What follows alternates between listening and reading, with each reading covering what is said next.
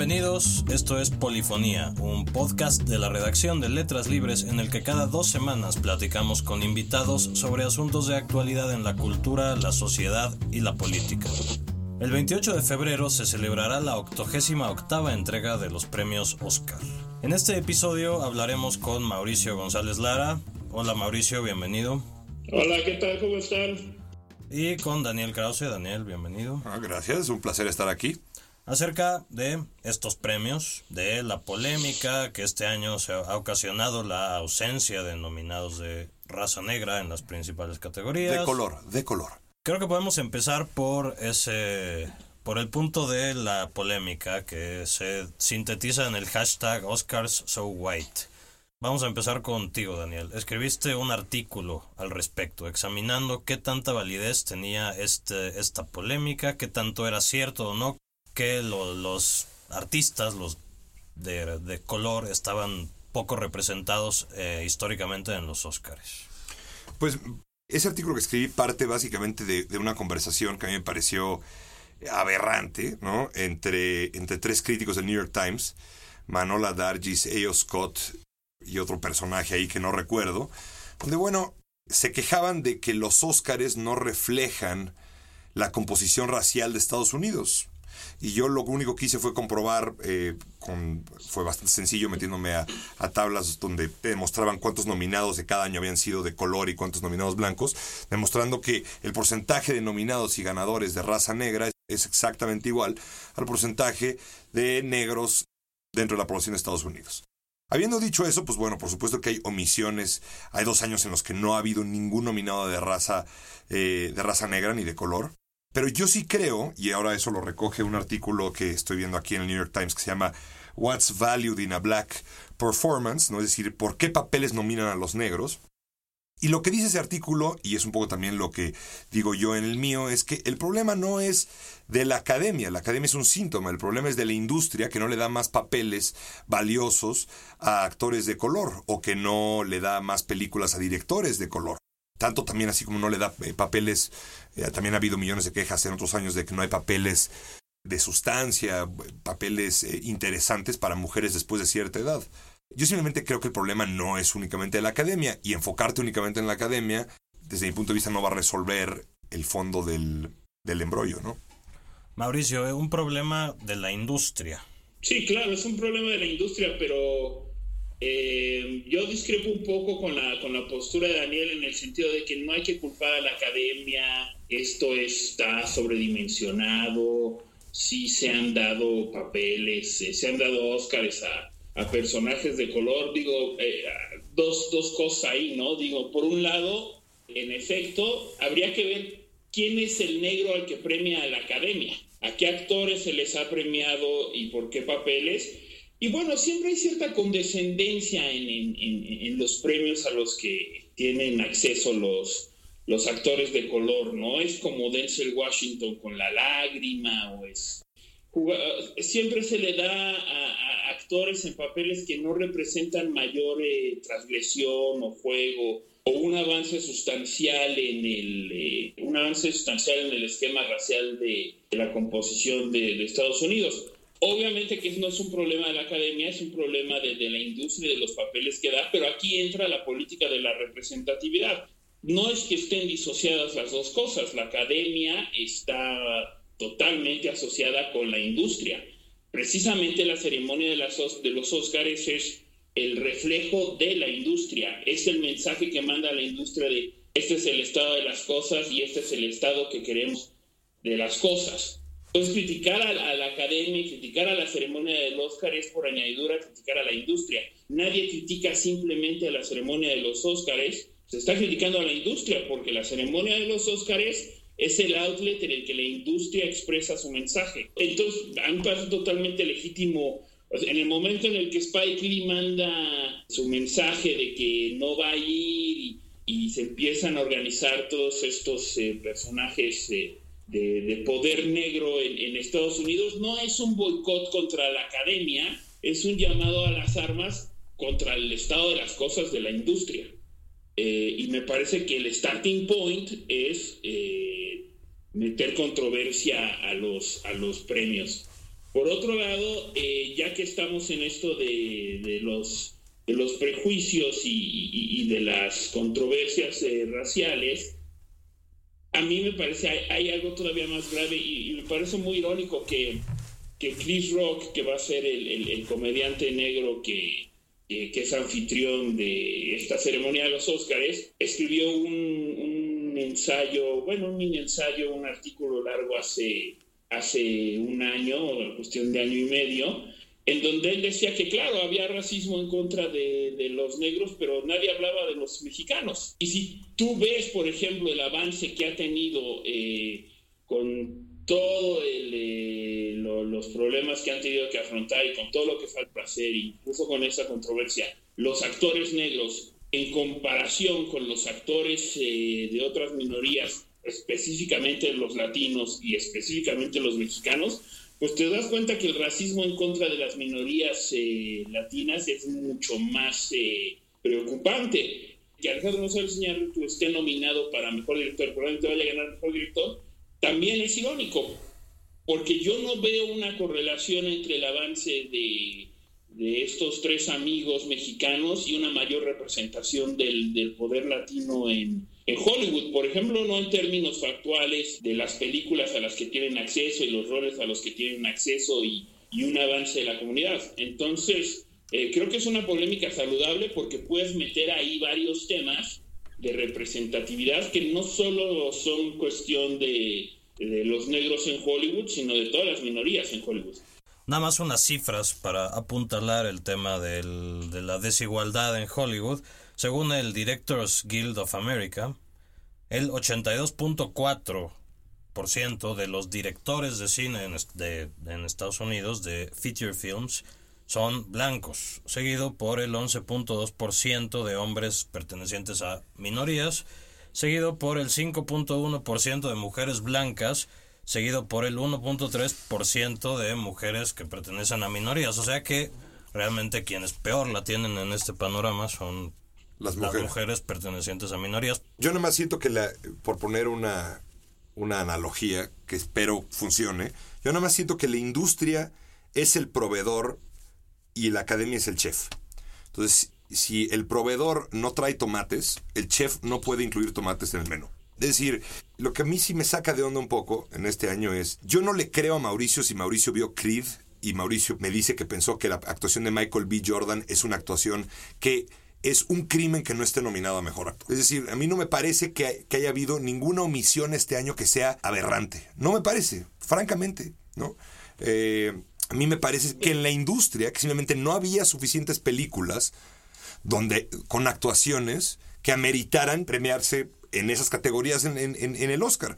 Este año yo no vi Quizás la actuación de Michael B. Jordan en Creed es mejor que la de Matt Damon en The Martian, que me parece espantosa. No me parece que su actuación sea mejor que la de Fassbender en Steve Jobs, que sé que a Mauricio no le gustó para nada. Bueno, pero es que ahí vamos y creo que es, eh, ya ahí podemos abordar el, segundo punto. La ceremonia de los Oscars es, es la vitrina en la que Hollywood acredita y confiere poder cultural.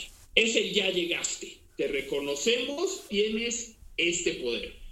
No tiene ningún mérito artístico no hay tal cosa como esta película merecía por su calidad ganar el Oscar. Hay muy buenas películas que han ganado el Oscar. Hay una que otra obra maestra que ha ganado el Oscar. Hay películas muy mediocres que han ganado muchos Oscars y hay películas malas que han ganado Oscars. Entonces, realmente decir ganó el Oscar no acredita mérito artístico acredita otra serie de cosas, acredita un reconocimiento de la industria hollywoodense, acredita eh, poder de algún productor, acredita popularidad, acredita el deseo de que cierta comunidad esté representada, pero no acredita mérito artístico. En ese sentido, la comunidad negra tiene muy buenos puntos, porque cuando tú ves que todos los actores son blancos y todos los actores son los rostros de Hollywood, algo malo está pasando ahí. Yo no creo, evidentemente, que el Oscar sea un premio al mérito, al mérito artístico. Sin embargo, sí creo que muchos de los argumentos de las personas que se quejan de que no, no, nominaron a, a, Idris Elba o a Michael B. Jordan no son los argumentos que tú das, Mauricio. Los argumentos que dan es que sus actuaciones eran superiores en calidad artística a los actores que están nominados en este momento. Razón no les falta. O sea, no hay una buena razón para no haber nominado a Idris Elba si estás nominando a, a otra serie de, actores que, que, no tienen... Eh, vaya, yo te diría que, por ejemplo, la de Idris Elba pues fue una actuación muy celebrada, ¿no? Se daba casi por seguro que, que iba a estar ahí. A mí personalmente me parece una actuación más interesante y más complicada que la de Mark Ruffalo en Spotlight, que me parece que es una actuación que no tiene... Yo lo que, voy, yo lo que voy es que, que, no nos metamos en el falso debate de, bueno, este merecía más que este, pero lo no. No, o sea, los merecimientos artísticos no, no tienen nada que, jugar en, esto. Es, es una, una mezcla entre el, el asunto de la representatividad, y al decir el asunto de la representatividad es quienes toman las decisiones versus quienes componen eh, la industria. Y dos, tiene que ver bien mucho con la mercadotecnia y la manera en la que vendes la película. Para mí, es, eh, no, no, o sea, si lo yo voy a debatir si el Renacido merece o no ganar el Oscar, no sé si lo merezca ganar o no, lo merece ganar como cualquier otra, porque no tiene mérito el, el premio. Más allá de que yo piense que es una buena o mala película, lo cierto es que lo merece ganar porque vendió muy bien la idea de ser una película legendaria en la mente de las personas que votan por el Oscar. ¿Cómo te parece que sea, que sea posicionado eh, desde el punto de vista mercadológico The Revenant? Me interesa que me, que me platiques un poquito sobre eso. No, yo creo que, que The Revenant se ha posicionado, y vendió una historia maldita, muy basada en este mito del genio loco, estilo Herzog, que va y hace esta gran filmación y, se sacrifica por, por su arte y es capaz de poner su vida en riesgo y la de su equipo por lograr eh, la autenticidad y, la pureza y, retratar eh, fielmente la visión que tiene eh, en su mente. creo que esa historia de, hombre apasionado y combinada con, la habilidad de, de construir un personaje de Alejandro González Iñárritu, pues ha derivado en que, que la película eh, pues sea un producto muy atractivo por el cual votar. A diferencia, por ejemplo, de las otras, que está, y aquí se agradecería que, que si quieren vayamos una por una para contar. Vamos así. De las nominadas a mejor película, para no meternos en cada categoría, ¿cuáles vieron? ¿Cuáles les gustan? Yo, yo he visto todas, yo he visto todas menos, menos Room. A mí me parece que Bridge of Spice es una película es una película muy bien hecha, ¿no? Es decir, Spielberg siempre puedes confiar en que sus películas eh, estén muy bien hechas. A mí me parece que es un director que cojea sistemáticamente de los últimos 10 minutos. No puede evitar ser cursi, no puede evitar amarrar todo con un moño muy limpio. Eh, no puede evitarlo. Lo hace incluso en sus mejores películas, digamos, de las que ha filmado en el siglo XXI, como eh, Minority Report. Siempre los últimos 10 minutos se los podrías, los podrías cortar. Pero es una película, es una película interesante. Brooklyn es una película, es una película cursilona. A mí la verdad es que me gustó más de lo que creo que le gustó a Mauro y de lo que ciertamente de lo que le gustó a Fernanda Solórzano y a otros críticos. A mí me pareció que esta chica está muy bien. Yo tengo, siento, tengo debilidad por Nick Hornby, que es el el guionista de, esa película y uno de mis novelistas favoritos, así que la verdad es que la disfruté. Yo no entiendo la locura colectiva por The Big Short, me parece que es una película que está va a ganar mejor edición cuando es una de las películas editadas de manera más eh, desesperante que yo he visto. Es una película que me mareó más que eh, un video de Beyoncé en MTV. Cada minuto tiene 400, 480 cortes. Eh, es una película un poco caricaturesca. Todos los juegos, estas, estas como narrativas lúdicas que hace para meter al, espectador en la, en, dentro, de la, dentro de la narrativa y el problema del colapso de Wall Street, a mí no me parecieron tan simpáticas. Es, digamos, para mí la menos notable de las, de las nominadas a Mejor Película, que son 8 o 9. A mí Spotlight me gustó más de lo que le gustó a Mauricio, por lo que hemos platicado. Es una película que no está a la altura, por supuesto, porque no tiene la atmósfera torva de All the President's Men, pero me parece una buena exponente del género periodístico. A mí The Revenant me gustó, me gustó mucho. Eh, me parece una película vertiginosa. A mí me emocionó, francamente. Eh, y una película eh, que tiene momentos sobrecogedores. No sé si me, me deben estar yendo otros, pero son los que me vienen a la mente. Mad Max. ah, Mad Max me encanta. Mad Max es probablemente una de las eh, de las dos o tres películas del año pasado junto para mi gusto junto con 45 años de Andrew Haig que solamente está nominada a mejor actriz y junto a otra que me recomendó Mauricio precisamente que se llama Eden una película francesa extraordinaria y El Marciano también. El Marciano la, eh, para mí es absolutamente incomprensible su éxito en taquilla y su éxito con la crítica. Ah, es una película antidramática hecha en comité para hacer dinero alrededor del mundo. No me reí nunca y me aburrí como perro. Mauricio, tus opiniones de las nominadas a mejor película.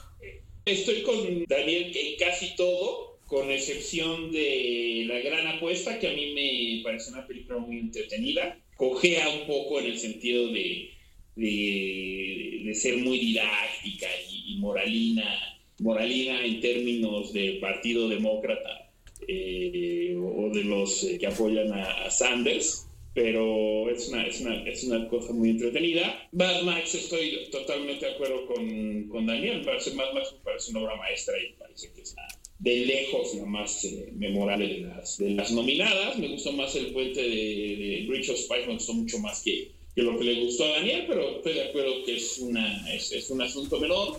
Y bueno, yo creo que ahí la principal divergencia es el, el Renacido, que me parece una película, vaya, es algo es un, es, un producto curioso, entretenido y ya. Es el producto de un gran publicista, ¿no? Me parece que González Iñárritu como cineasta es un gran publicista. Y lo que sabe vender muy bien es esta idea de sus películas. Entonces, cuando, cuando tú lo ves hablando de la película, pues parece que es como que si hubiera estudiado todos los videos de YouTube de Werner Herzog, se pusiera él hablar de, de su gran obra maestra y esta visión de, de loco y de la y, de la búsqueda y de renacer y de salir de un caballo y el mismo, etcétera. Y tú ves la película y efectivamente tiene grandes méritos de producción. Veo que se está refinando mucho en, estos grandes planos secuencia eh, muy poderosos, complicados, eh, sí, intensos, pero en el momento en el que ya empieza a desarrollar el la, película, pues eh, eh, este trance místico que la película desea proyectar y que tú sientes que desea proyectar desesperadamente, pues nunca, nunca aparece. González Cierto es muy interesante en ese sentido. A mí parece un, un, cineasta menor, pero yo le admiro mucho este sentido mercado técnico que no es fácil, no es fácil venderse en la, en la industria hollywoodense y con tanto éxito, con tanta contundencia. Es un juego de, de mercadotecnia, de un termómetro el Oscar y en función de eso, pues me parece que González Iñárritu ha sabido jugar el juego con pocos.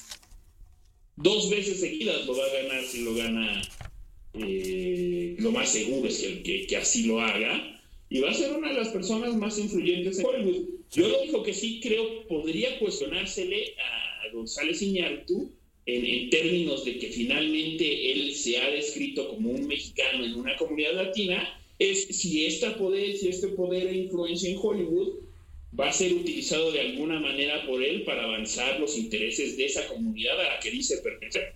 Entonces, para terminar, Mauricio, ¿tú, tú predices un triunfo de The Revenant? Sí, yo creo que sería, bueno, obviamente pues mis predicciones muchas veces son erróneas, pero eh, sí, yo creo que es muy difícil. Eh, para mí no tendría sentido que ganara cualquiera de las otras películas en este juego de, poder hollywoodense. Y de hecho ya casi todos eh, las casas de apuestas, por ejemplo, están dando así. Hay cierta duda en si tú va a ganar por segunda vez el Oscar a Mejor Director o no, pero este sí, yo creo que el que de va a barrer y, el Oscar más eh, celebrado va a ser el de Leonardo DiCaprio, que por fin va a tener su Oscar. Después de comer hígado, eh, podrá tomar esa estatuilla y levantarla y decir, lo he logrado. Muy bien. Daniel, ¿quién va a ganar? Oscar a mejor película, mejor director. Yo creo que va a ganar eh, The Revenant y creo que va a ganar Alejandro G. Iñárritu. Creo que el único que tiene posibilidad de quitarle el Oscar, que de alguna manera también sería lindo, ¿no? Sería George Miller por, por Mad Max, ¿no? que es además una serie que lleva 36 años desde que filmó la, la, primera Mad Max con Mel Gibson. Creo que va a ganar Iñárritu eh, tanto película como director, que sería su quinto Oscar, ¿no? Eh, pero estaría, estaría padre que ganara Miller. Mauricio, muchas gracias por esta plática. Sí, gracias Mauricio. No, al contrario, gracias a ustedes. Daniel, gracias. Gracias, gracias Emilio. Esto fue Polifonía, un podcast de la redacción de Letras Libres. Volveremos en 15 días con un nuevo episodio. Eh, pueden suscribirse a este y a otros podcasts de Letras Libres a través de iTunes y de SoundCloud. Por favor, no dejen de compartirnos sus comentarios y sus valoraciones. Las agradecemos mucho. Y gracias por escucharnos.